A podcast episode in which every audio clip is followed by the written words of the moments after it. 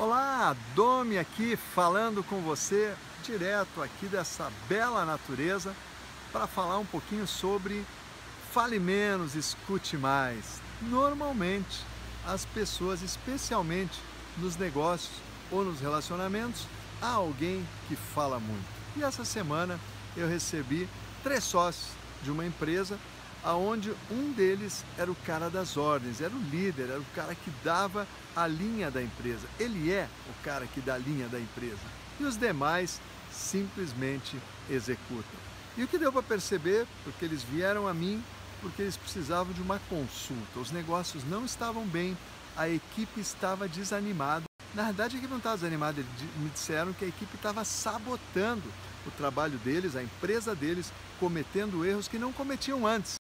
Mas na realidade, quando eu comecei a fazer algumas perguntas para o sócio principal, o sócio que liderava aquela empresa, eu comecei a perceber que ele jogou uma série, ele começou a falar e começou a colocar uma série de justificativas. Então ele começou a se queixar do, trans, do, do motorista que transportava mercadoria, começou a se queixar da pessoa que instala os equipamentos que eles vendem, começou a se queixar da pessoa que embala os equipamentos, começou a se queixar da pessoa que eh, dava o acabamento nos equipamentos. E aí eu comecei a perceber que ele estava com a sua mente muito cheia, ele precisava colocar para fora isso. Eu comecei a fazer mais perguntas e os outros dois sócios simplesmente assistiam impávido. Por quê? Porque na realidade ele estava falando de vários departamentos da empresa que aqueles dois sócios tinham responsabilidades, mas que não tinham ação. Simplesmente por esse sócio, que é o dominante, falar tanto, ocupar tanto, centralizar tanto, que não conseguia dar autonomia a eles e muito menos deixá-los falar, porque ele é muito falante e é uma característica dele, é uma característica dos líderes. E o fato é que quando a gente se torna muito falante, a gente não dá espaço para as outras pessoas, a gente não faz perguntas e age só conforme o nosso pensamento. Quando a gente não faz perguntas, a gente não deixa entrar aqui dentro aquilo que os outros podem contribuir. Por quê? Porque a gente só fala. Quem fala, fala, fala, acaba não ouvindo. E se você não ouve, você tem só a sua mente em funcionamento. Você não tem as outras ideias, você não tem a colaboração.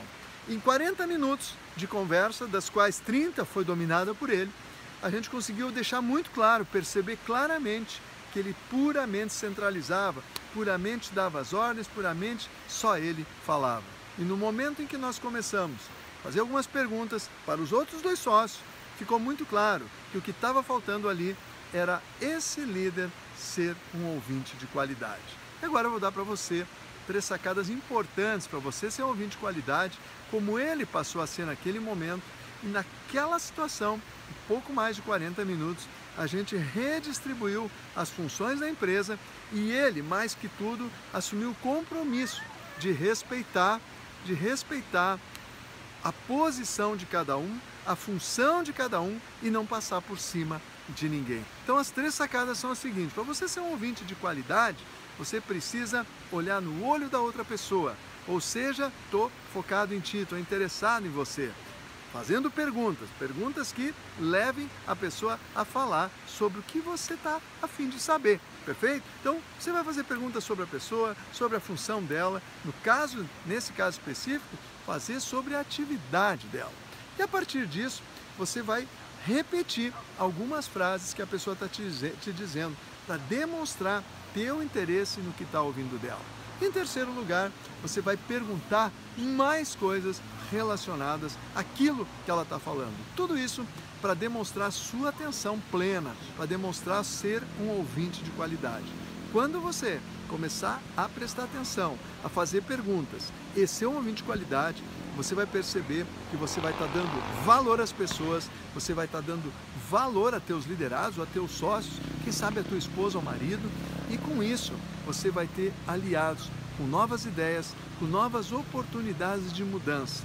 E aí entra a tua capacidade de ser flexível, de receber essas ideias e não estar simplesmente travado para elas, mas simplesmente saber aproveitá-las e tirar partido para que tudo isso se transforme no resultado que você tanto busca, muitas vezes no teu relacionamento, muitas vezes nos negócios ou na tua carreira. Torne-se um ouvinte de qualidade. Fale menos, pergunte mais. Eu aposto a tua carreira, o teu negócio ou o teu relacionamento vai evoluir ainda mais. Deixa a tua pergunta, deixa teu comentário aqui embaixo que eu leio todos. E eu estou deixando aqui para você um link também de uma aula grátis que se chama Leader Top.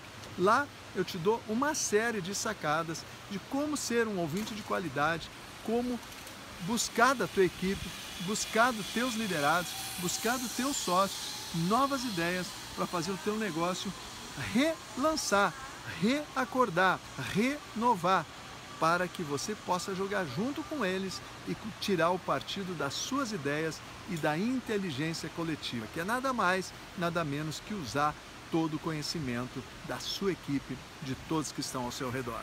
Te vejo amanhã aqui nesse canal. Forte abraço!